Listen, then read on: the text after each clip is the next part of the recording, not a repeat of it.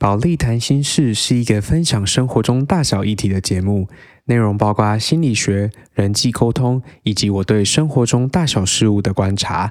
喜欢的话，欢迎你订阅分享，也欢迎你留言给我回馈，以及跟我说说你希望在保利谈心事里听到什么内容。那我们开始吧。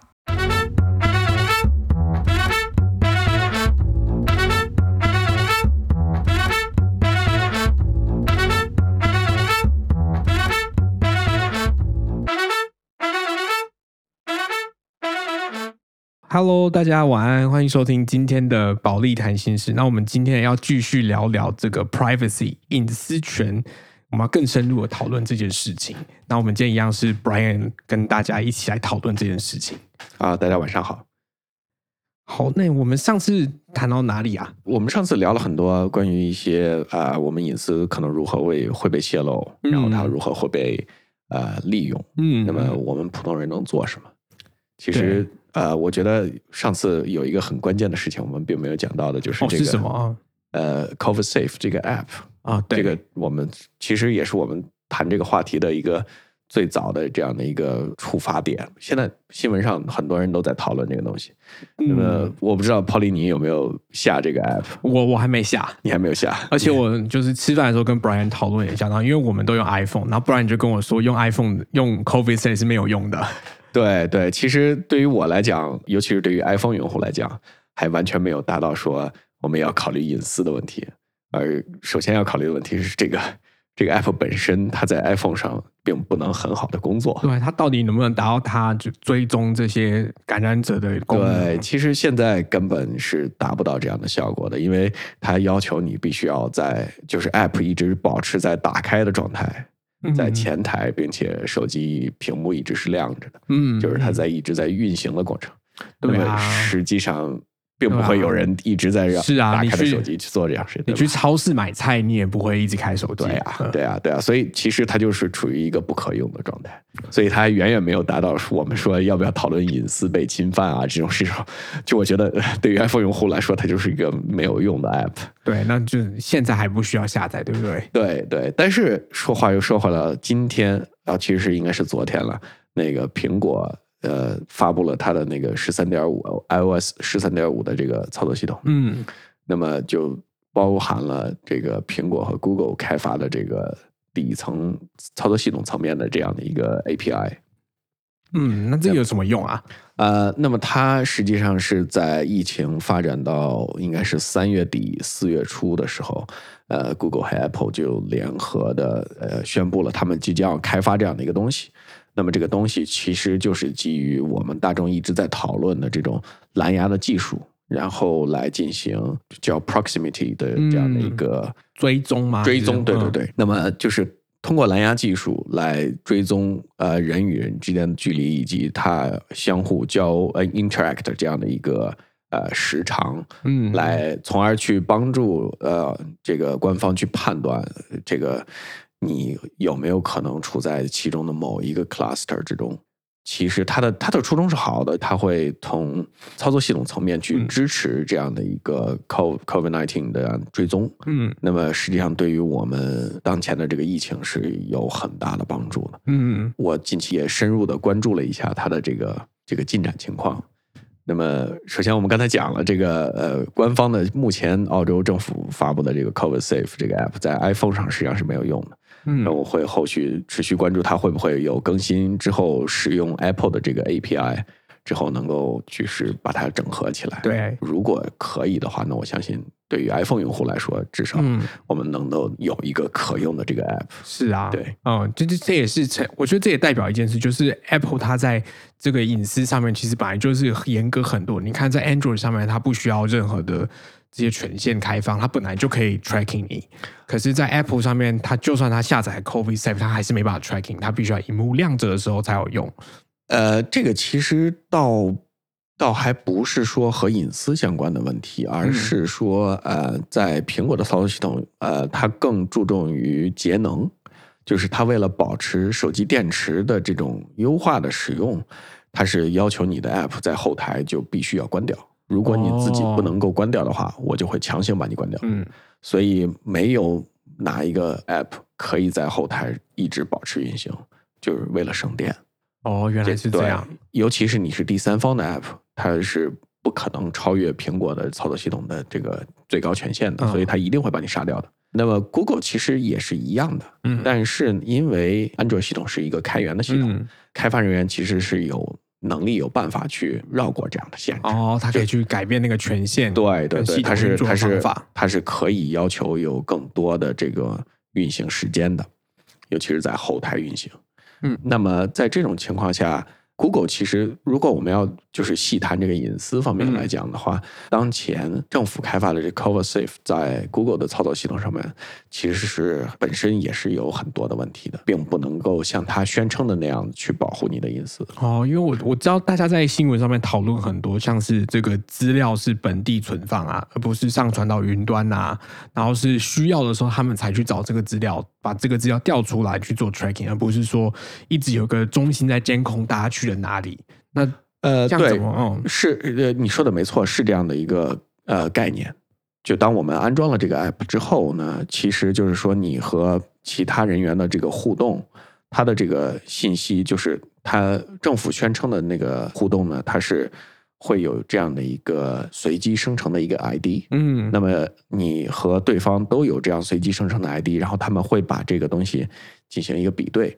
如果你们保持距离在一定范围之内，嗯，然后超过了十五分钟，嗯，那么他就会把这个东西上报给啊。官方机构，嗯，在上报的这个数据里边，显然就是根据官方的宣传，那么它应该是有一个随机的 ID，嗯，那么是它它是不能够利用这个随机的 ID 来反向追踪你到底是谁的。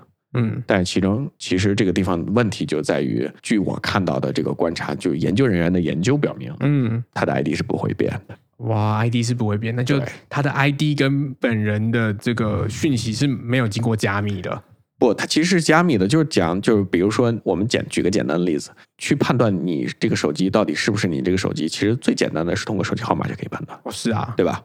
我只要给 Polly 你的手机号码打个电话。对，你的手机响了，对，那么就意味着这是你的手机。是，如果直接把你的手机号上报到 Health Minister 这边，嗯，那么他就可以追踪到你这个人。是啊，Cover Safe 这个 App 它的目标呢，就是我不要上报你的手机号，嗯，但是我可以根据你手机的 IMEI，嗯，或者是某一个 Serial Number，嗯，这个生成一个随机数，嗯，这个随机数上报到官方之后，官方是不能够反向去算出来这个随机数。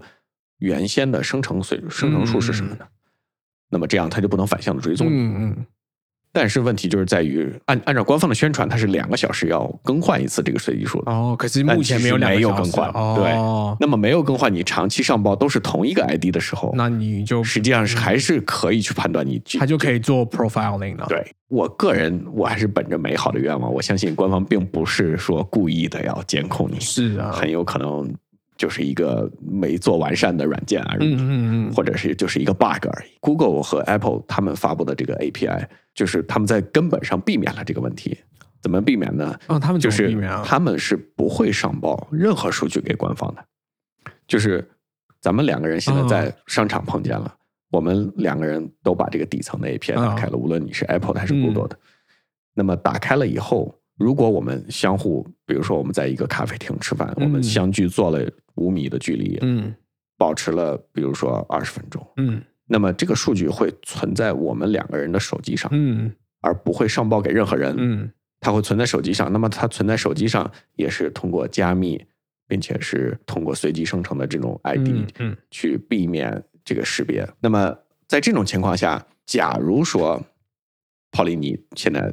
被查出来得了 COVID nineteen，那么你就会可以通过你自己的这个 app，你把自己的状态设置成 I'm a patient 或者是 I'm contracted，那么这种时候他就会通过他的这个 API，然后去通知所有在他手机上已经存储的和他接触过的这些人，嗯。去通知这些人。哦，他是由系统去通知，而不是由官方去通知。没错，他是不是上报数据给官方？而是他会在本地匹配有哪些人跟你接触过，那么你从什么时候开始是吧？他从这个时候时间段开始就算啊，我跟这些人接触过，那么他就会通知那些人。当然，他也可以选项，就是这这，因为它只是一个 API 而已，它并不是一个 App。那么它可以把这些数据也提供给官方。对，当然这个就是看你的这个选择了。嗯，跟大家解释一下 API 是什么。我觉得大部分的听众应该都不知道 API 是什么。呃，API 其实就是一个我们叫接口吧。嗯，就是它是通过某一种标准规范，然后去读取操作系统里边存储的这些数据。呃，对应窗口，是不是这个？这个叫。Application Programming Interface（API） 就是就是这样的一个接口，它能够根据它所提供的这样的一个规范去提取呃在操作系统层面储存的这些数据。我来举个例子，然后你来跟我说到底我这样的理解对不对？我们今天把一个系统或是一个一个软体想成一间公司，那我觉得 API 呢就是他们。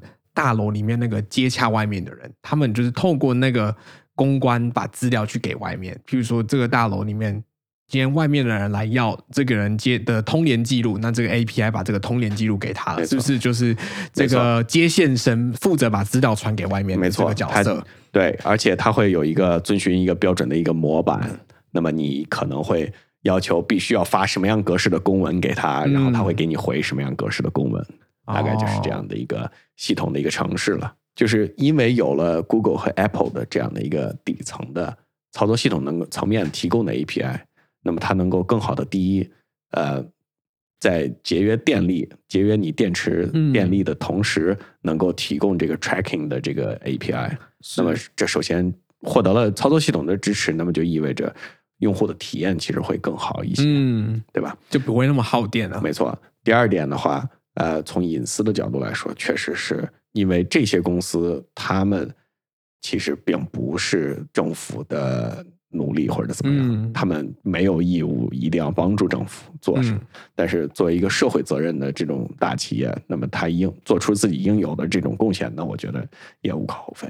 就是对啊，而且它能够帮助那些小的国家真正没有能力去开发自己的这种操作系统，或者就或或者 tracking app 的这种国家，那么它是要非常有帮助的。嗯，实际上你只要做一个前台的这种，就是就就我们说是叫 user interface 的这样的一个 app，能够收集这样的数据就好了。嗯，实际上它本身并不对，并不会特别。你你只要派一个，你只要派一个员工去那个大楼，跟他们说把这些东西给我，他就会给你了。他必须要不需要像澳洲一样自己成立一个部门，自己建立一个调查系统，然后再拜托所有的国民说拜托让我们调查吧，这种感觉啊。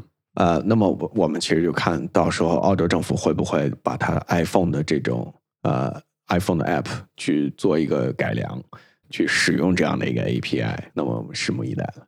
对啊，我觉得看这件事情蛮有趣的。就是其实我一开始看到这个新闻，就觉得啊，不是那个电信商就可以直接直接知道到底谁传染到谁了吗？因为台湾这一次之所以疫情控制的这么好，就是疫情的调查做得很好。第一个是民众很配合，民众都很努力的去想说，到底啊，他这。一个月来跟谁接触过了，所以这个疫情的调查才会很快就可以找到。那这里面有个笑话，就是有一个妇女她自己说她生活很单纯，结果这个疫调的人员都觉得不对啊，你生活这么单纯，怎么会怎么会得到那个 COVID nineteen 呢？就查一查，原来她是酒店小姐，她除了是一位家庭主妇之外，她也是一位酒店小姐。然后这时候所有的酒店的酒客都慌张了。对，那另外一个部分就是台湾的。政府其实用了电信上的资讯去做调查，像已经有到今天为止，已经有二十多万人接到过政府的简讯，告诉他们你曾经跟这些确诊的带源者有在同一个地方出没过，然后请你自己在十四天内要自主健康管理。那他们是直接就从电信商的位置讯息就直接就做运算，然后直接就通知你了。这个这个听起来就就在在澳洲简直是不可思议。对啊，我觉得这是文化对于隐私权上面的不一样的认知。我我真是不敢想象这种事情如果在澳洲发生会会发生什么样的法律诉讼。从你这样的描述来看，就就是相当于政府没有没有通过民众的 consent，在得到 consent 之前就去做这件事情了。那么相当于就政府直接拿了运营商的数据去做。嗯，我觉得第一，在澳洲大概运营商不会直接给政府这些数据。第二，这个确实是很难以想象。其实这个就很明显的一个东西方文化的这样的一个差异。对啊，就是在东亚地区可以推行的这种政策，在西方完全是不可想象的。是啊，而且你看现在美国有很多这种反 lockdown 啊，要要自由啊，不希望被限制的这种声音，慢慢的大声了起来。对，嗯对，那这种声音在亚洲好像没什么，听不太到。对，可能就民众对于我，我觉得可能还是需求的问题吧。就民众对于这个 privacy 的需求，并不像呃西方人这么强烈。嗯，那么，所以他们可能会让渡一部分的这种隐私权，那么去给给 safety 这样的一个需求，那么就让公共权力更多的介入到个人生活里面。哦，像是就是以台湾的这个现况来讲的话，就台湾现在是全民防疫，然后防疫如同作战，然后大家都就是上下一心来防疫的那种感觉，所以大家都觉得说，嗯，没什么，就是政府要这些资料是为了大家好，就就给他吧。他们其实也没什么有意见，当然还是有一些律师们在烦恼说，我们是不是都一直用传染病防治法在无限上纲这个政府可以做控管的这件事情。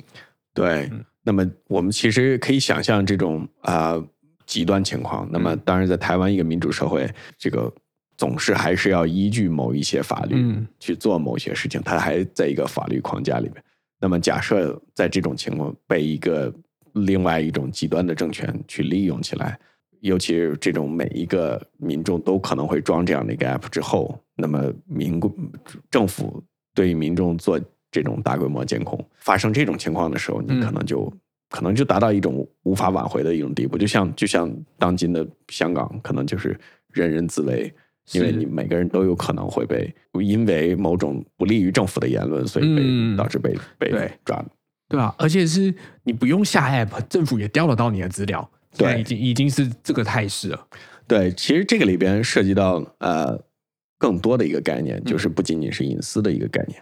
那么隐私可能是它这里边的一个核心、一个出发点。嗯，那么其实有很多的时候，你的讯息是它是在传输的过程中，嗯它是被调包了，它被、它被入侵了，导致了你的隐私泄露。建立在隐私之上，还有一个也很重要的一个概念，就叫安全。嗯那么，因为我们有隐私的需求，所以我们才有安全传送讯息的这样的一个需求，对吧？嗯，这个安全的意思是从 A 点到 B 点是没有第三方去阻拦截这个讯息的。非常精确，啊就是这样子。就我希望给 Polly 打电话的时候，不会被第三方啊窃听。那么，其实它也就是我们当今隐私的这样的一个起点。嗯当今的隐私法，至少从澳洲的角度，嗯我了解它应该是从通信安全法，就是从 telecommunication 的一个 act，嗯去发展而来的。它最初说法就是，民众的这种通信件是不嗯能够被第三方或者被 authority 去阅读的。哦基于这样的一个概念去阐释出来整个的这种隐私权。嗯嗯嗯，那么，如何能做到这个安全的传送？对啊，然后又有隐私对，就它其实就是你有安全的传送，才能够保障你的隐私。哦，是的因，为你希望把你说的这些话只给那个人听，对，而不是给其他人听。所以古代的时候要送贵重的物件，都要找很厉害的镖局，哎才不会。所以，就像中世纪大家写信的时候，就会有一个烫印，哦，对对吧？那么你要是打开了，那么就意味着这个被人阅读过了，对。对吧？然后中国古代要寄信是有个盒子，然后那个盒子有个特殊的锁，只有对方有那个钥匙可以开。哎，没错没错。其实其实加密有很多很多很有意思的东西，就是我觉得最著名的应该可能就是那个图灵的加密机嘛。哦，模仿游戏啊，模仿游戏啊，对对对，模仿游戏哎，。是模仿游戏，对对对对对是英国破解那个德国海军的密码码机，啊对，其实就是在密码在这中间，就是起到了这样的一个安全的这样。嗯如果是公共权力之间传输的信息，那么保护的它是秘密或者机密；个人之间传送的信嗯息，它保护的就是隐私，对吧？等一下，个人之间保护的讯息是隐私，那公共哦，公共公共之间叫机机密机密叫秘密，没错没？错，啊，那么其实 中国古代我或者或者啊，这个不是中国古代，应该是埃及还是就我听过的那个呃，大家会把这个讯息写到别人的头上，就哦先剃成光头，然后写到头上，之后等他头发长出来之后，去传送这个机密的信息。那只要把头发理光了，这个解密的方法很简单啊。，对，但是你你并不知道可能会在那个地方写嘛，对吧？是，就是从古至今，其实有很多这种加密的这种方法。那么，当今我们在网络的这个世世界，其实加密应用无处不在。嗯我不知道大家有没有留心过，就是我们曾经上网的时候，会在网网址栏里面嗯去输入 HTTP 嗯冒号双斜杠，然后什么什么。嗯，那么现在都会变成 HTTPS，S 哦，那个 S 是什么呢？S？就是 security。哦，对，那么就是它是 security over HTTP。嗯那么术语我们叫 TLS，嗯它其实就是建立了一个加密的通道，从你的电脑到你想要访问的那个网站，然后这整套的这种加密机制，全世界的 infrastructure 共享的这种加密机制，说它是一种军用级的这种嗯非非常高非非常高级别的加密，是无法被破解的。嗯。那么大家如果要用 Chrome 浏览器的话，你无论上现在当今主流的网站应该都会支持。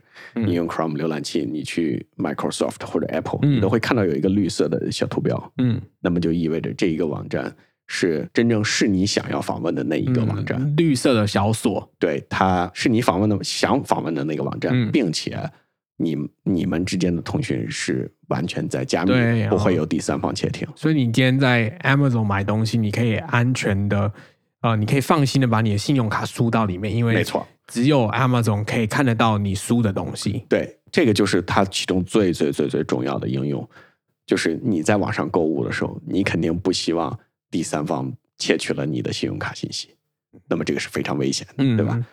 而且你还不希望的是呢，你访问的那个网站，你以为是 Amazon，、嗯 但结果它不是，它只是个是 Bamazon 或者怎么样。Amazon 卖卖了一堆这些山寨品给你，啊，对对，所以你既希望知道它究竟是不是你想访问的那个网站，你也想希望知道有没有第三方人的这种去监听。嗯所以，因为我们有这样的一个需求，那么引申出来这种安全的需求，其实我们可以看到，就是它其实包含了两两层含义。嗯第一层含义是安全本身，就是不被第三方窃听的这种安全。嗯，第二个含义，它其实还隐含了一个叫认证的一个含义。哦，知道谁是谁，对，嗯，那么我们把这两个含义绑在一起来看，假如说我特别希望隐私，嗯，我不希望你知道我是谁，嗯。我希望我做任何事情都是匿名的，你可以蒙面，对我我都蒙着面上嗯。街、是吧？我不希望你认识我。那么在这种情况下，你其实是无法和别人建立这种安全的通信的，嗯，因为别人不知道你是谁。哦，是不是呃你又不知道你这个人也蒙面，那个人你我怎么确定你跟另外一个蒙面的人，我要讲话的是你，而不是讲给没错尤其是在网络上，你没有任何的信息可以分辨你对端到底是人是狗的时候，嗯那么你如何能够跟他建立一个安全的这种连接？嗯，这是不可能的。对，就是像那个 Amazon 跟 Bamazon，如果是一个盗版的 Bamazon 网，它是技术上可以做到完全长得一模一样的，你完全看不出来。可是你要确保你真的是上 Amazon 的网网站跟他买东西，没错。。那么我们谈到了这个概念，其实我们就可以引出来第三个概念，那么就是 freedom，、就是嗯自由的概念。但我、哦我们这个自由的概念可能在这里边更局限、狭义的局限在这个呃网络上面的这个嗯自由。我们希望访问任意的网站，我们希望在网上发表任意的言论，嗯我们希望想发起什么样的嗯黑客攻击就发起什么样的黑客攻击，是吧？嗯，那么这是一种自由。是的啊，你你这种自由可能包含呃正常的自由，我们上各种网站的自由，我嗯们也可以包括某些异常的自由，比如说我们想攻击某些网站，是吧？嗯，攻击某个个人的电脑。，这是一个自由的领域，你想去哪里都可以这样。那么我们为什么要提出来这个概念呢？那么我们可以想象一下啊，假如说我们现在处在一个就是隐私极度保护，每个人都是处在匿名的状态去上网的时候，嗯比如说我们现在上啊、Facebook，但是我们上 Facebook 是人人都可以上，人人都可以注册，我们可以注册任意名字，那么它不会 link back to yourself。嗯，然后你在这个网站上，你有无限的自由，你可以攻击、谩骂，你可以，你可以，你可以做任何事情。你你可以在这个网站上去呃谩骂别人，你可以嗯在这个网站上去攻击政客，你也可以去去去唾弃你邻家的这种邻居，是吧？你甚至可以放抢别人的裸照，嗯是吧？嗯那么在这种情况下，其实它是一个很无序的一个状态，嗯，而且这种无序的状态可能会伤害人。是啊，你它最著名的没有法律约束。它最著名的例子是什么？是什么啊？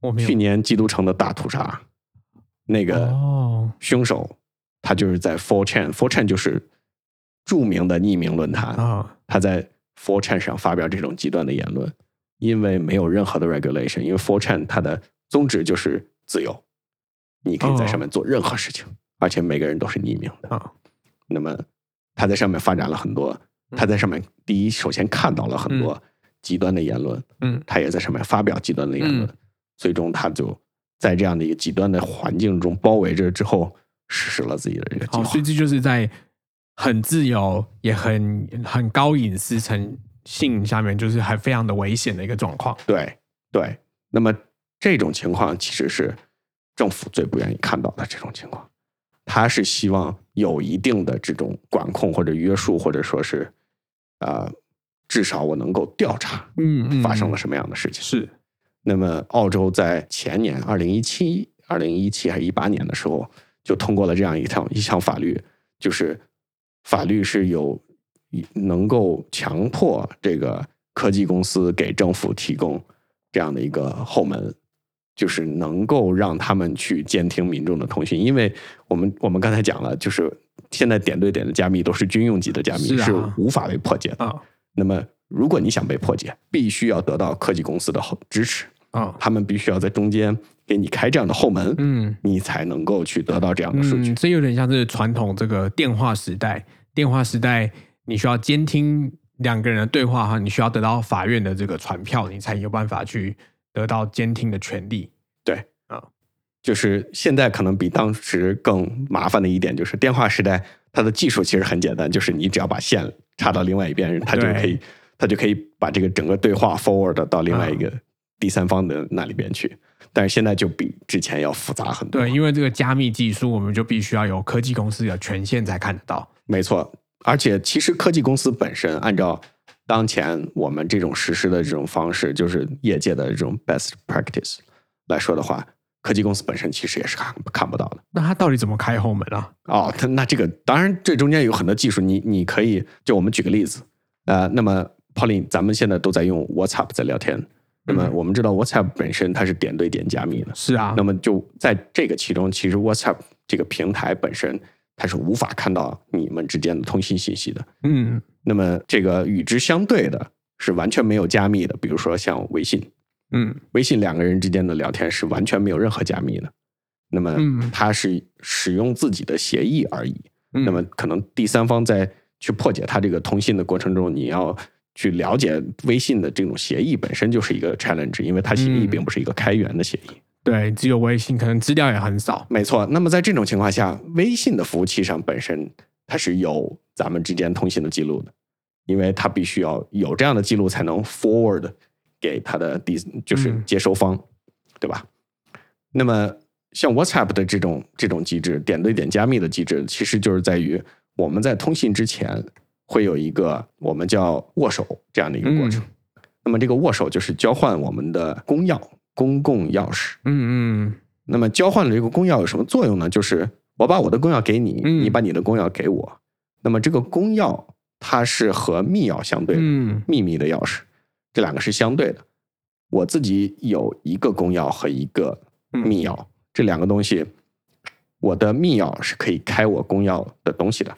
哦，我们交换了公钥之后，你发送的任何东西都拿这个你自己的密钥把它嗯加密起来，嗯然后发送给我。对，然后这时候，因为我有这个公钥，我就可以以解开这样的一个东西。啊，跟古古人那个鱼雁往返的时候，装在一个呃锁起来的盒子里。那你你那边有一把钥匙，你就可以用这个钥匙去开来读我的信。我这边也有你的钥匙，你寄盒那个信盒过来的时候，我就拿这个钥匙开，没错就读得到了。没错，就是这样子。就是因为我们在之前有一个这样的握手的一个过程，嗯，那么它就无法被第三方监监听到，因为整个这个加密的这个这个传输，在第三方来看就是一一堆乱码，嗯，它是完全看不到，就是究竟是什么样的。看得到外面那个盒子画了些什么东西，没错他不知道里面的讯息是什么。没错，嗯那所以我们就知道有加密和没有加密这两种其实是有一个很大的区别的。嗯，对吧嗯？那么呃，我们知道，因为 WhatsApp 有加密，它就很难被政府去利用。哦像澳洲可能会有这样的法律，但是法律到实施这中间还是有一个过程的，对吧？科技公司嗯也需要去真正的去就是去遵守这样的法律，它嗯才能够去给政府提供。而而政府也可能需要，可能很有可能是需要某一些诉讼途径，才能够迫使科技公司真正的要把这个后门打开。是啊，那么这哦都有一段漫长的过程。对对？吧？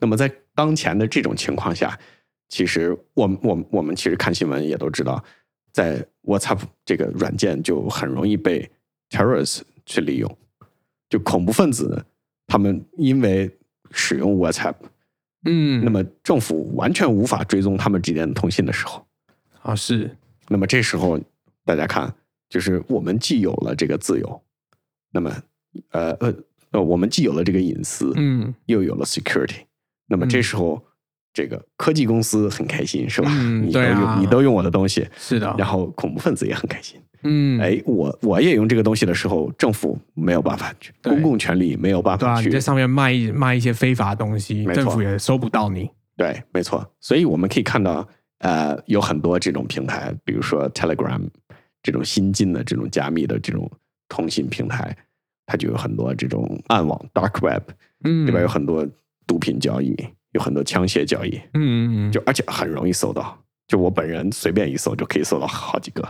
嗯 对，假如说我们没有隐私，嗯，对啊，没有隐私会怎么样？假如我们完全没有隐私，我们刚才大家都是有一个 identity 的状况，大家对都没有人是匿名，没有人是蒙面的。对，对，我们刚才讲了，就是完全匿名的状态，是吧？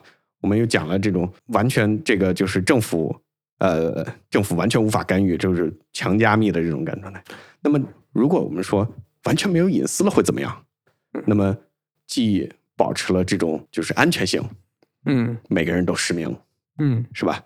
然后所有的通信都很自由，是啊，那么恐怖分子无处遁形，嗯，那么你无论什么样的通信都会被政府所监听到。对，那么在这个时候就是完全没有隐私的状态。就是一个政府极端控管的状态。没，错，那这时候会有什么？那这时候很可能就是，呃，就是中国。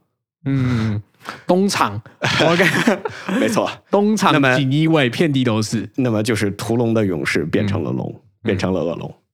那么当你把你自己摆在那个位置上之后，当你能看到所有的世间所有的信息的时候，嗯。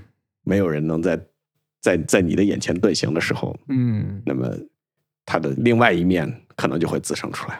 那所以刚刚 Brian 跟我们说，好像就是三个东西，一个就是隐私 （privacy），然后第二个是安全，还有一个是自由，对不对？对对，就是由隐私我们延伸出来了这种另外的两个概念，一个嗯自由，一个安全。其实它在这个他们三者之间的关系是很有意思的。我我嗯我们叫它不可能三角。嗯什么叫不可能三角呢？就是呃，这三者只能得其二，哦，你不能把三者兼得。那么嗯，当你得了安全和隐私的时候，嗯那么你必定牺牲了他的自由。哦，那么你要得了安全和自由的时候，就会牺牲隐私。哦哦如果仅仅是呃隐私和自由的话，它就没有安全性。哦哦，所以像是我们刚刚举的例子，就是如果是都都没有隐私，大家都是实名的状态的话，那么它就有利于政府，哦对吧？政府对民众的监管，对吧？嗯嗯，那如果都没有自由呢？如果如果没有任何自由的话，那么就有有其实就有利于企业。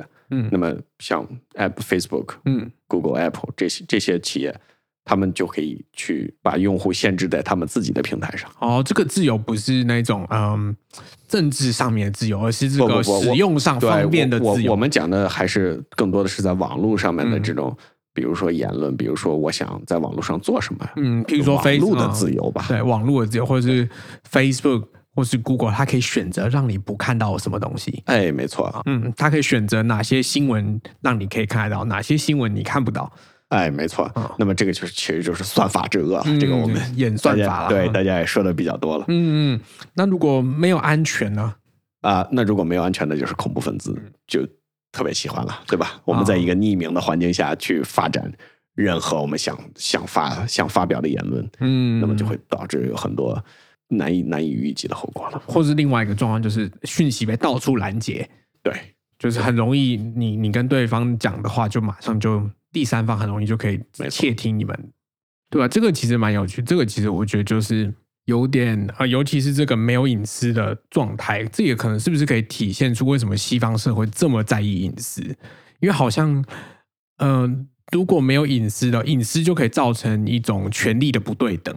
像是如果你你今天有一个，嗯，今天有一群人，或不管是政府或是企业，他有你很多的资讯，那就可以造成一些权力的不对等。像是 Google 啊，他知道你所有的这些，嗯。讯息，那他就可以应用这个来影响你的行为。那我觉得西方人是很在意这种，我今天做的决定是我个人的决定，而且是根据我自己的经验所做到的自主决定，这种 self-determined 的决定，而不是。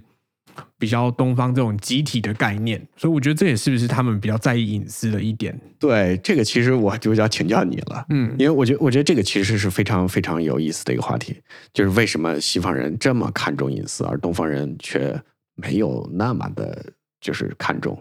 他们究竟有怎样的这样的心理层面的一个一个区别？就是，嗯，就是人究竟为什么有隐私的需求？我觉得这个是很值得讨论的一个话题。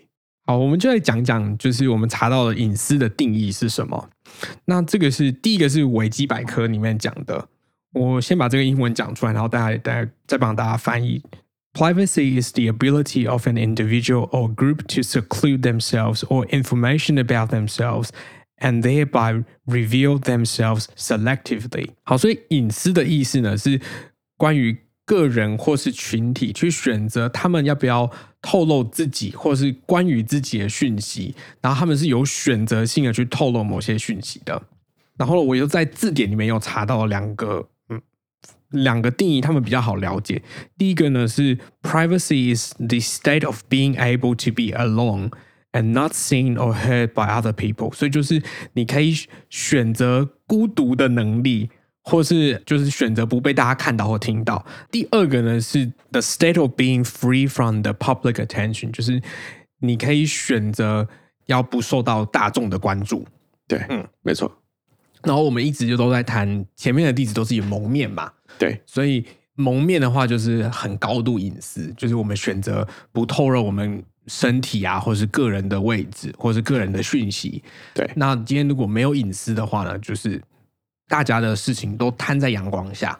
今天可能是像远古时代，大家都是住在洞穴里，其其他人做了什么事你都看得到。对这种状态，对，嗯。然后我就觉得说，这个状态就是人们呢可以选择把东西或是讯息，就是保留给他们自己的状态。我觉得这个很像是资本主义下面财产权的概念，就是我今天有选择要怎么运用我自己的讯息，我今天有选择要。怎么样运用我的钱？我觉得很像这个资本主义财产权的概念。所以隐私是我们的一个财产，个人讯息是啊，对，嗯，啊，听起来好像就是说，它是因为它是对我们个人有价值的，嗯，所以我们把它等同于一种财产，或是这样说好了。我们回到那个很远古的时代，或是很生物的需求来看，我们今天看隐私呢，其实。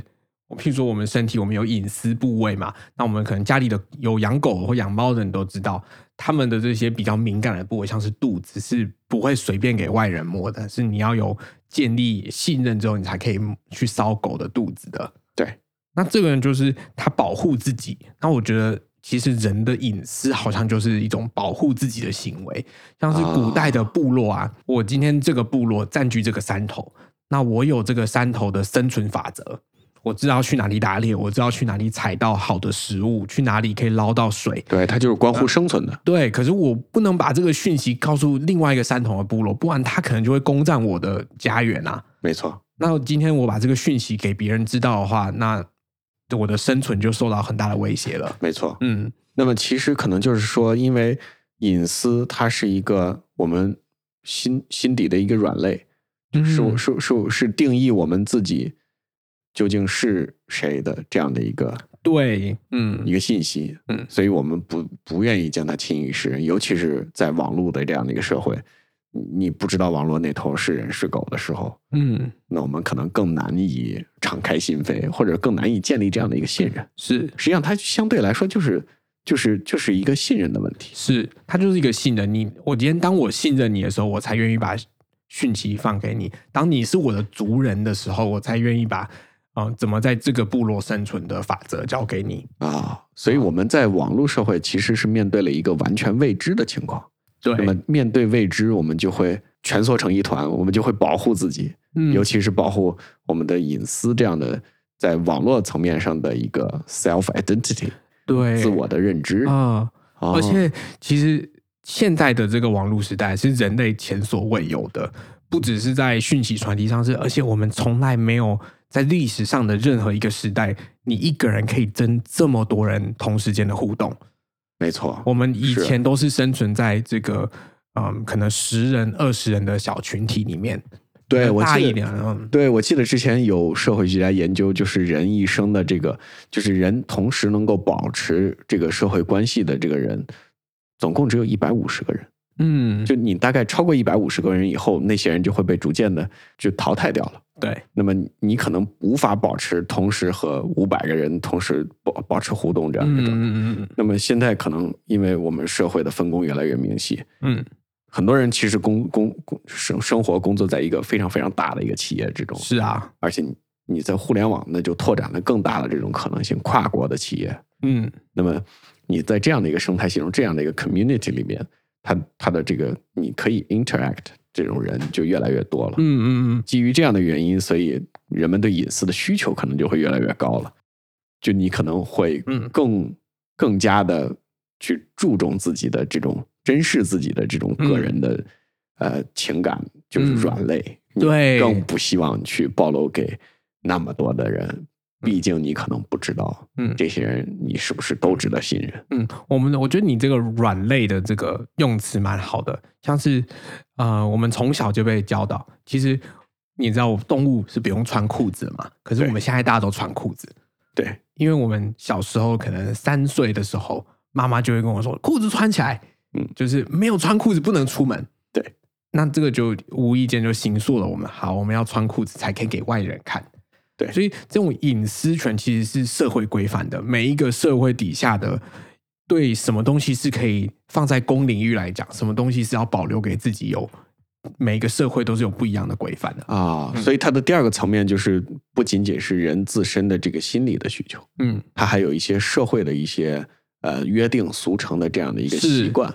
而且当你今天如果呃某些东西是不被社会接受的，像是啊、呃自己的一些呃性取向啊，嗯像是之前这个同性婚姻，如果你生存在这个不接受同性同性恋爱的这种社会，你去表达了这个讯息，那你可能是找死哎、哦你可能在有些社会是有生、生命安全危险。对哦，啊所以那这种隐私就会更加重要。嗯嗯那么，假如说我们在一个更开放的一个社会里面，那么每个人对这种性向的这种呃看法都会更平和、更包容的时候，嗯，那么你也可能会更容易的去向别人分享你的性取向是啊，啊。对，对确实是他，他确实在社会层面还是有这样的一个呃新的一个约束或习惯的。对啊，而且就是我们其实就是到每一个环境都一直在想说，什么事情可以拿在公开来讲，什么事情是我需要保留给我们自己。所以我觉得这个是一个在个人的一个心理状态，就是我们一直在想说，哦，这个事情我要跟谁讲，这个事情我需要保留给我自己。哦，是是是，确实是。这个让我想起来一个很有意思的事情，我不知道该不该在这个嗯。平台上来讲，就是不该讲我们就剪掉。就是呃，我曾经听我的女性朋友跟嗯我讲，就是他们会很自然的去跟别人嗯。异性的朋友，就会很自然去分享自己的生理期，嗯。今天是不是我的生理期嗯。一类的。但是好像西方女性就会更加的呃，就是就是不太愿意分享这这一类的事情。嗯呃，当时我就觉得很有意思的一个情况，就是是我们我们会理解西方人好像很开放，嗯是吧？那么东方人更保守，但实际上在这个情况下，呃，而且我得到的反馈并不是只是一个我的女性朋友，是好几个女性朋友都这么去讲，他们有这样的发现，哦所以我觉得很有意思。对啊，我觉得这可能就不同的文化脉络不讲。譬如说在，在台湾来讲的话，我们就会对那些生理期的女生，就会对她特别照顾。对，大家看，我觉得这可能久而久而就是造成大家社会说，哦，因为女生每个月都有这个不方便的生理期的时候，那鼓励大家讲出来，嗯讲出来，大家就会对你多让点步，这样。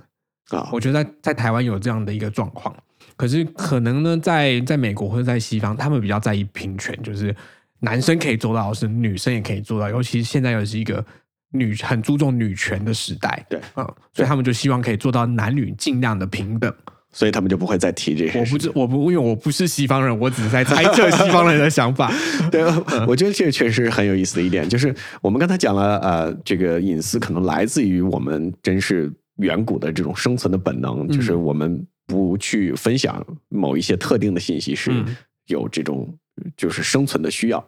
那么，尤其是现代社会，那么很多时候可能也有一些社会层面的一些共识，在帮助你塑造你的这种隐私的需求。是啊，那么，尤其是透过互联网，那么究竟哪些东西我们在互联网上是隐私，哪些东西又并不是隐私，其实是一个很有意思的情况。对啊，呃，那么我能想到的一个很有趣的一个例子就是，我们我们现在都会觉得手机号码嗯它是隐私，嗯，对，真的？那么不希望大家直接打电话给我。对我们我们手机号码可能会绑定了很多服务，是吧？嗯，是的，很多时候你需要验证码，嗯，是吧？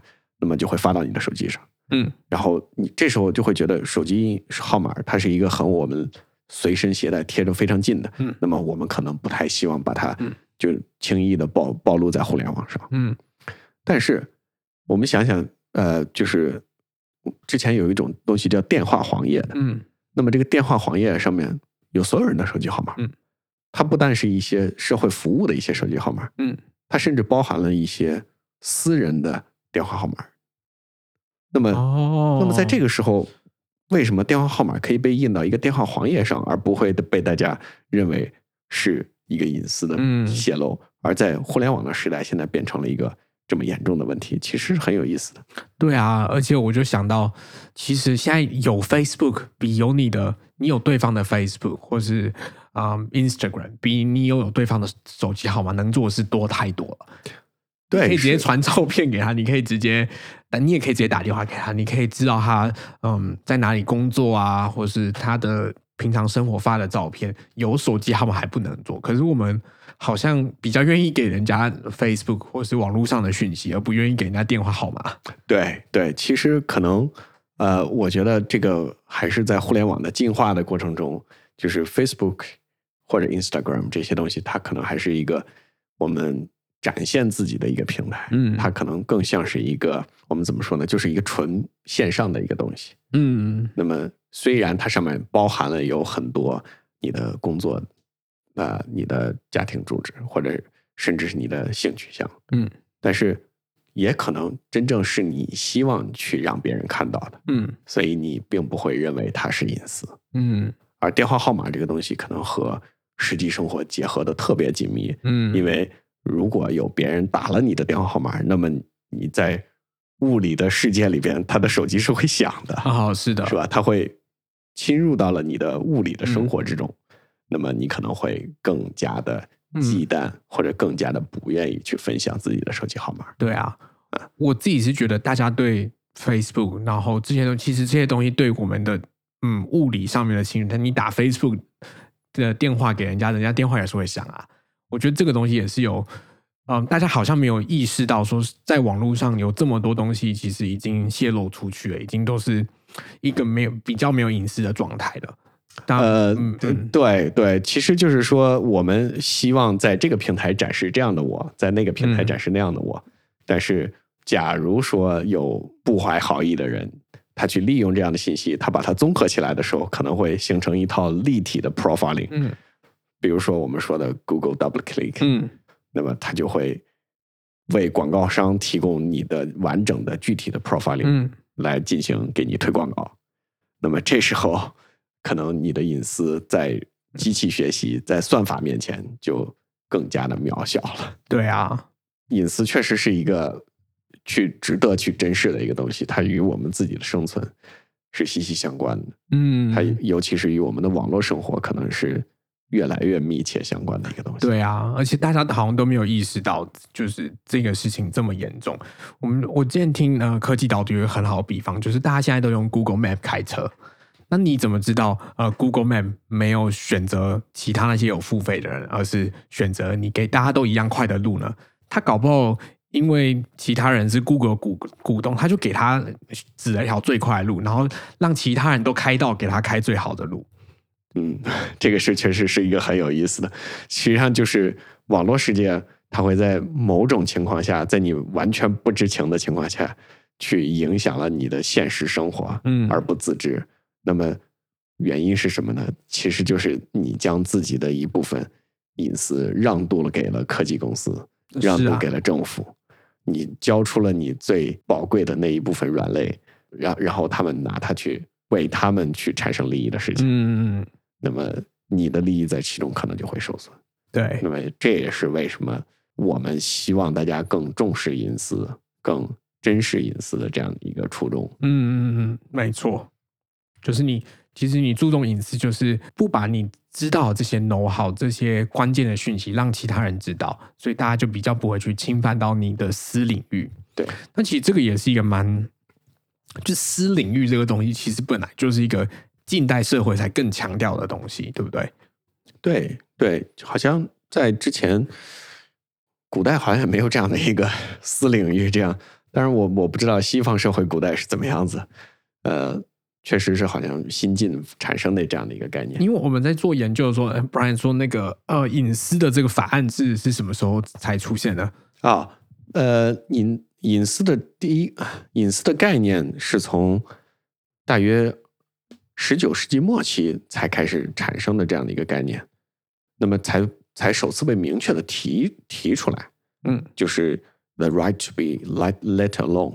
嗯那么在之前是没有人能明确的提出来这样一个概念的。嗯，选择孤独的权利。选择孤独的权利。嗯对，那么呃，我们仅就澳洲来讲，澳洲的隐私的法律，它也是基于一九呃二十世纪八十年代一九八零年左右这样的一个通信法，去慢慢一步一步的产生过来。嗯那么它是基于我们刚才讲了，两个人在通信的过程中不会被第三方窃听这样的一个概念，嗯那么进化出来，一直到九八年的时候，才产生了约束政府机构，让政府机构能够不去这个呃利用民众的这种隐私数据的这样的一个法案。嗯嗯那么到一直到二零零几年，零五年好像才是完善的到联邦政府层面。哦，所以其实也才十五年而已。对，其实，啊在法律层面上来讲，隐私这个东西，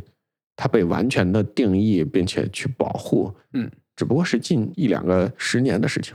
嗯，有点像是我们的人类社会是先认证财产权这件事情。就古代就是有，呃，这间房子是我的，你不能进来。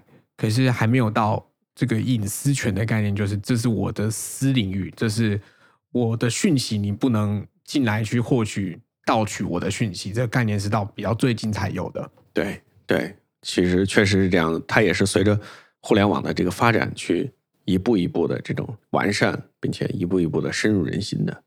那另外一个比较有趣的东西，我就讲说，我查到的是有一个哲学家呢，他 summarize 在一九大概六零七零年他写的著作，他是把隐私分成个人跟社会的层面。那呢，他就说这个隐私其实有四个阶段，第一个是嗯 anonymity，就是匿名，就是我们嗯刚刚讲的蒙面，都没有人知道谁是谁的阶段。对，那还有呢，另外一种阶段呢是孤独，嗯就是你自己一个人，旁边都没人看你。嗯的这个阶段，嗯还有一个是保留，就是部分开放的这个阶段。，OK，最后呢是亲密，嗯，就好像是两个伴侣之间，你其实都大部分对方的事你都知道这种阶 share 了这样的一个隐私的状态了，已经。嗯对，它就是这个隐私其实是有四个不同的，可能是同一个光谱上面有四个不同的阶段吧。对对对，啊嗯那我觉得现在网网际网络的状态就是可能是过度亲密，就是我们都没有意识到说我们正在把这么多的讯息透露给大家。那我们是不是要让大家？我觉得我自己是比较有一个这个认知，所以我会希望是比较是这个 reserve 的阶段，就是比较有所保留的。嗯我可以去选择什么事情，我也可以要让大家知道，什么事情不想让大家知道。嗯，对，就是呃，可能可能这种亲密的状态，并不是每个人都能亲身体会的。可能科技公司的这些算法，他们可能觉得和你更亲密哦，对啊，就是但你并不觉得和他们很亲密哦，对，啊，听说三百个 Facebook 的 likes 就可以准确推出你的人格，而且跟你的 partner 差不多准。哇哦，是吗？只要好像一百五十个就可以比你爸妈还了解你了。就是你指的是我在 Facebook 上对某一些帖子去点赞，哇、这是他们用人格测验分析的研究啊、哦，啊那只要啊不三、只要三百个就可以比你的伴侣还更了解你的人格。哎，不过好像是哎，就是呃，我这两天正好做了一个那个呃，这个题外话了，呃，正正好做了一个这样的一个公司的一个测试，嗯。这个测试就是讲的是，哎，对了，一会儿还可以给你看一下那个报告，好，就是你在工作场合你是更 open 的 openness，、还是还有什么呃呃 extroversial 人格测验对，一，个人格测验，一个什么什么一个模型，我觉我觉得还挺有意思的，就是整个把你分析。其实他问你的问题大概也就不到一百个问题，是啊，就非常少的问题，就其实就可以把你的人格测出来，对，究竟是怎样的一个偏好。也许哦，真的某一天你呃，Google 或者 Amazon 其实比你爸妈更了解你。对啊，过度亲密，对。是不是？对，而且你就可以看到，现在很多夫妻或伴侣，他们呃睡觉晚上睡觉前，其实是彼此比划着各自的手机。对，那他们到底是跟这个 Facebook 啊，或者是他们在划手机的各大科技上比较亲密啊，还是跟他们旁边的枕边人比较亲密啊？所以啊，要提醒大家放下手机，立地成佛。不是大家都要去山里啊，也不是这个意思。但当然，科技还是带给我们很多方便嘛。没错，没错，嗯，还有一个蛮有趣的东西，就是这个隐私到底有什么功能性？我觉得这个东西。嗯，就是为什么要有我们为什么要把讯息保留到我们自己身上？其实除了安全性之外呢，第一个呢是他写的是 personal autonomy，个人的自主性。啊，没错，如果今天所有的事情都是公开的，你就没有自由了。没错，你就那就相当于我把我自己的软肋暴露给了敌人。对，而且你今天所有的一举一动呢，全部都成了社会批判的内容。今天你所有的东西都是公开在社会的批判下面的，你所有的行为都是社会一直在指指点点说你做这个事情不行哦，你做那个事情不行哦。哦，这个其实让我反过来想到，为什么东方东东亚社会可能会更不那么注重隐私？就是我们当年可能在一个氏族社会，就是大家一从一个村子几乎都是呃远亲，嗯或者近亲，那么实际上你在村子里边是没有隐私可言的。哦，是啊，对，就大家都在不断的传闲话，对吧、所以或者大家都住在同一个洞穴里面的时候，对不对？对谁跟谁在一起，谁跟谁生孩子，你都知道，没有隐私。对，所以在那个时候，你可能会更不希望别人都知道你所有的事情，但是其实你也没有办法，无处可逃，因为每个人都认识，大家相互都会互相的八卦。嗯嗯对啊，或者是嗯，这个比较常的 personal autonomy，像是那些明星啊，他们其实一举一动都有这些报社狗仔在拍他们嘛，其实他们很大的部分就是没有了这个个人选择的权利。啊，因为我觉得以呃明星这个可能我们要把它放到另外一个范畴里边来讲。嗯我我个人的理解呢，明星其实是把自己的这种个人生活以及个个人的形象，包括个人的这种 style，嗯，所有的东西都产品化了。对，那么就是我就是产品，嗯我就是我我的公司的产品。嗯，那么这时候你的隐私相当于就是被附赠给了，就是相当于产品的赠品。对啊，就好像你你写你写一本自传，你不可能都不讲你自己到底是谁啊。对，没错。那么有狗仔来去追隐私，呃，追追明星，那么去暴露了明星的隐私，实际上就是你作为明星的这样的一个副产品了。嗯那么，那么确实是明星活得很辛苦。嗯，我们也可以理解，就是假如你每个人都是活成明星的这种状态，嗯没有任何隐私的时候，到处都被狗仔去追的时候，那么我们也可以想象这个生活有多痛苦。其实我觉得现在对某些人来说，我们的生活是这样啊。如果对那些呃，尤其是年轻人，他们重度使用网络的状态，他们其实有一个心理现象，就是他们觉得永远都在跟网络上的千千万万大众比较。那所有的东西呢，都是千千万万的观众在审查他们的。其实他们的心理状态跟那些明星没有什么两样，哦，那你说的是网红啊？或是小朋友这些那些高中生整天这边发高中生也有抖音网红啊？嗯对对对不不一定要是网红，他只要有可能呃几百个人每天看他呃他就会其实我讲的网红可能更更狭义的一些，就比如说是在学校圈子里面的一个网红，或者或者我们那时候讲的叫呃小花儿吧，是吧？嗯，对，那么你在那种情况下，你可能也会有很很大的一个名人负担的感觉。嗯，对啊，所以这就是因为社会的价值是有对错性的，大部分的社会都有觉得说这个事情什么事情是好，什么事情是坏，都有一个社会的这种常模或价值。那如果今天大家都没有隐私的话，那所有的行为都要被套在这个长模下检视，其实是很累的。那我们就没有自己选择的权利。对，那第二个东西呢是 emotional release，就是其实保留我们隐私的空间呢，是给我们自己情绪有一个安全的环境，我们不需要随嗯随时随地都把自己暴露在大众的监视底下，所以我们就有时间去好好照顾我们自己的情绪。啊，对，就让让让自己感觉自在。哦，对，其实就是在家里边一样，我想穿什么穿什么，是啊，是吧？那么就是呃，我们我们讲这个是叫什么？呃，君子慎独。慎独嗯就是谨慎的慎，嗯独就是独自的独。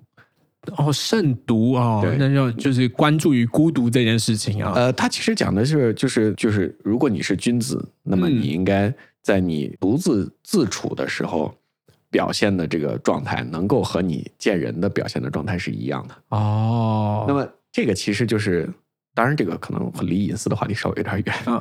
但是他讲的意思呢，就是说你如何能做一个君子，那么哦就一定要把自己在嗯平时的是日常生活之中就要保持这样的一种形象。嗯，但是我们我们可以想象，其实就是这种时候是很很累的，是吧？哦，因为你在没有人的时候，我也要穿上西装，嗯在家要品一杯、呃嗯 espresso martini，、嗯。其实生活是端端着生活是很、很累的。嗯，这这个其实我们岔题来讲一下这个东西啊，就是孔子讲的这个那叫什么？随心所欲随而心所欲，而不逾矩嘛，对不对？对，那这个就我觉得从比较心理治疗的方面来讲，就是当你孤独的状态，就是你自己跟自己相处。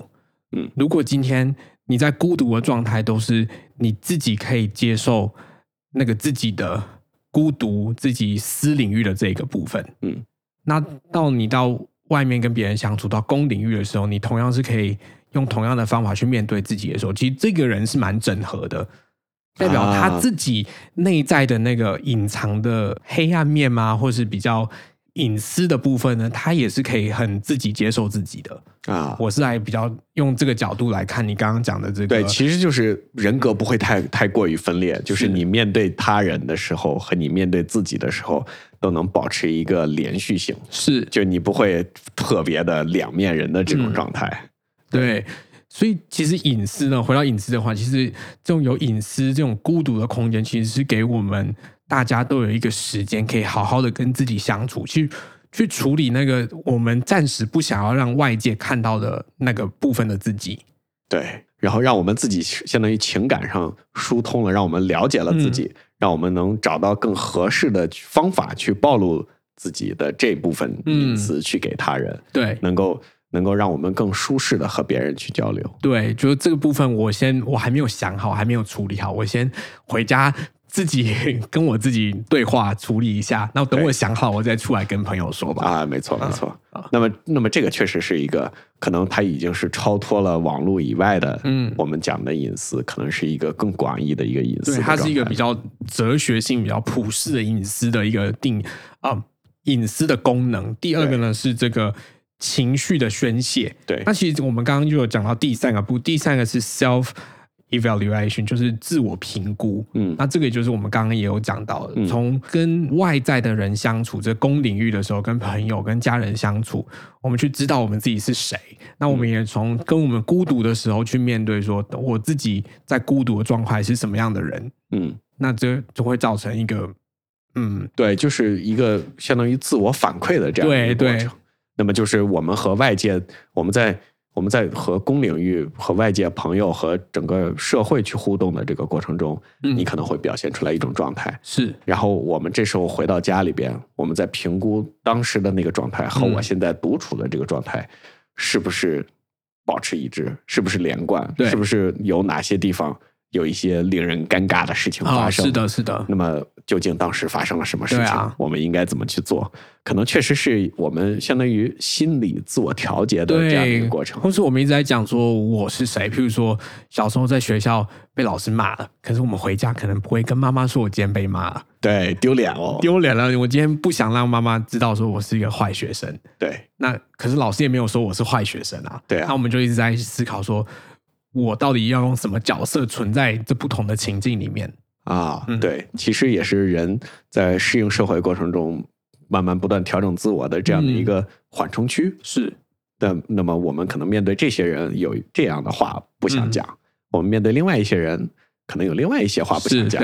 那么这些不想讲的话，这个它有可能重叠，嗯。也有可能不重叠，是，但是它都是我们的隐私，对。都是我们自己内心去与社会交流的一个嗯。缓冲的地带，对。让我们能够更好的认识自我，让我们能嗯更好的评价自我，嗯，然后让自己的情绪，尤其是 emotional 的这部分，嗯，自我能够保持一个健康的状态。对，它就是给我们一个安静那种能够帮自己充电，认识到自己在这个社会上是什么角色啊，在站在什么位置的这个时刻，这样。啊，嗯，对对然后最后一个就是跟我们蛮相关的，就是这个有限制跟保密的沟通。嗯。Limited and confidential communication，就是我们讲的网络这个加密的沟通啊，对。然后还有一些比较的隐私，像是工会之间，古时候其实这个工会在欧洲是很久的一个制度嘛，就是我对这一行的技术不传给对岸行的，那可能在远古的时代，捕鱼的人他就是。捕鱼的人，他就把他的家里的技术交给他儿子；对那养猪的人，他就把养猪的技术交给他儿子。对啊对那就造成了现在这个社会分工的这个缩影。啊，对对对对，是，其实他也是相当于在社会学领域，就是在公共的领域，它也塑造了整个的这个我们当前的社会形态。嗯，那么就是从我们原先说的，这是我的我家里边的小秘密，我只嗯传给我儿子的这种嗯。小秘密，我都祖传的菜谱，嗯，那么变成了现在一门这个专业。独门秘籍的菜肴，对 啊或者怎么样，啊。所以变成了我们现代社会行业分工的这样的一个标准它是歧视。嗯，它是保护、保护一个群体利益的护城河吧？啊，对对对，啊我们讲了这这么这么些点，其实确实是它它有它有很广泛的一个心理基础啊。哦，是啊，啊，它不仅仅是说啊，我们只是一个很生硬的一个互联网络的一个概念，嗯它是来自于我们真正心底柔软的那一面啊，嗯啊，真正心底的一个需要保护的那个东西。没错。而且我们回到刚刚那个东西方的。对隐私的这个不同的态度，我就一直在想说，是不是这个对于自主性上面，东西方对这件事情看法不太一样？因为我觉得西方的社会一直都在强调的是啊 self-determined choice，就是自我决定的一个选择。你今天决定的事情是你自己决定的，而不是家庭啊，或是社会啊，或是公司、政府叫你决定的。啊所以，这就是一个比较民主社会的基础。对，就是一定要是由我做主，嗯我是我自己的主人嗯，这样的一个概念，对，而不是我没有听信别人给我讲什么事情，我不是听了他的说法，嗯而做出了我的意见。可是你看，你没有听信别人说法。可是当我们这网络时代，我们怎么确定你没有听信别人的说法呢？因为当比如说 Google 啊，或是嗯 Facebook，他们有很多这些重要讯息的时候，其实就会造成一种权力的不对等。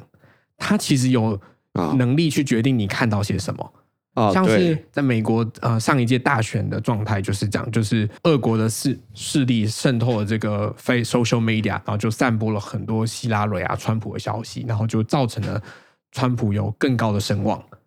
啊，就是剑桥呃 Cam- Cambridge Analytics 对。这这个，哦，对，确实是啊，这个相当于你在网络上的这些算法给你嗯。推荐的这些东西，造成了你的认知就在这个同温层里边，对一直在回旋，对，而出不去，并不能看到光谱上其他的人他们是怎么想的，是的，因为你缺乏了这样的一个冲击，你可能就缺乏了判断的一个基础，对啊，所以你可能就在一个极端里面。而且那个是无限放大的。对，那么这个可能也就是，那我们就说，在网络上面的这些隐私，嗯，就是你点击了某一些视频的这个隐私，上了某些网站的这种隐私，一旦被算法拿去了以后，嗯。算法可能会无限的放大，去给你推荐更相似的，因为你曾经看过这个视频，我给你嗯。推荐它相似的视频。对，那么就相当于你在不断的去自我强化这样的一个意识。啊，所以你最后就变成了同文层里边走不出去的那一个人，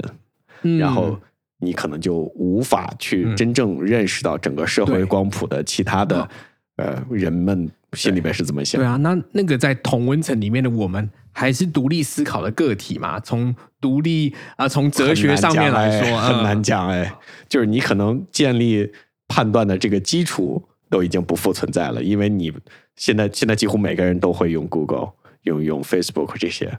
那么你嗯看到这些东西，如果都被算法而控制的话，嗯，那么你所谓这个自己高傲的独立思考的这个嗯基础就已经不复存在了。是啊，所以确实是一个非常 fundamental 的一个事情。对吧、所以我觉得这个可能就是在比较民主发展比较长远的国家，有长远历史的国家，他们就更注重这个隐私啊、自主性啊的这些议题。对对，autonomy 也也本身也是这个隐私其中的一个其中的一个角度吧。应该对一个功能，刚刚我们讲的第一个那个 function，第一个功能就是 personal autonomy。啊，对对对，啊，personal autonomy。当今天所有事情都公开的话呢，你今天所有的一举一动都会遭受到社会的评判。对，那这时候呢，就等于你自己已经没有你自己选择的空间了，对你就不能自己做选择。你今天所有的选择都要根据社会的常模来做选择，而不是根据你自己的个人自由意志做选择。对，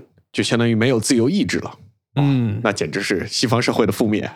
对啊，你看 现在多少人在美国抗议说，这个不能把我们 lock down，啊，我们应该要出来工作，我们应该选择自己能不能出来。哎，对，OK，这个可能就是另外一个话题了，但是 也是一个很有意思的话题，可以放在某一期来讲。